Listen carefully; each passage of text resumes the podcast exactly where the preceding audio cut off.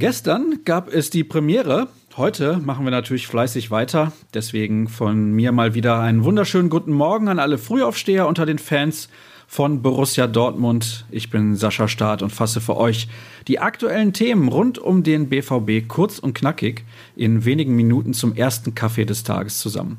BVB Kompakt heißt das Format und das startet mit einem Rückblick.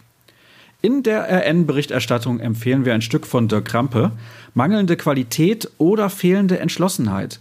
Wo liegen die Probleme bei Borussia Dortmund? Der selbsternannte Bayernjäger gibt in dieser noch jungen Saison in vielen Punkten Rätsel auf. Mittelfeldakteur Axel Witzel hat dafür eine Erklärung, die nicht jedem gefallen dürfte. Das solltet ihr euch nicht entgehen lassen.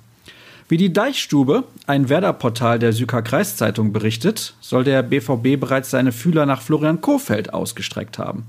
Der wird von Mark Kosicke beraten, dessen bekanntester Klient kein geringerer als Jürgen Klopp ist. Die Deichstube bezeichnet die Gerüchte um den Bremer Coach und Borussia Dortmund als das Tuschelthema im schwarz-gelben Umfeld. Mal sehen, wie sich das in den kommenden Wochen und Monaten so entwickeln wird. Vor den Ball getreten wurde auch, die Amateure empfingen am Abend in der Regionalliga West Traditionsverein Rot-Weiß Oberhausen.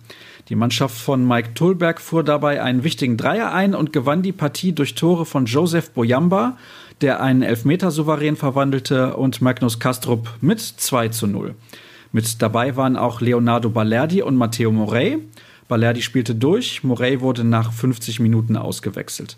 Jürgen Kors hat übrigens genauer auf die Leistung der beiden Youngster geschaut und nach dem Spiel mit dem Duo kurz gesprochen. Dazu gibt es nochmal einen gesonderten Bericht. Was steht heute am 1. Oktober an? Gegen 11.30 Uhr hebt der Flieger mit der Profimannschaft von Dortmund in Richtung Prag ab. Um 17.30 Uhr findet dann die Pressekonferenz vor dem Champions League-Spiel bei Slavia Prag statt.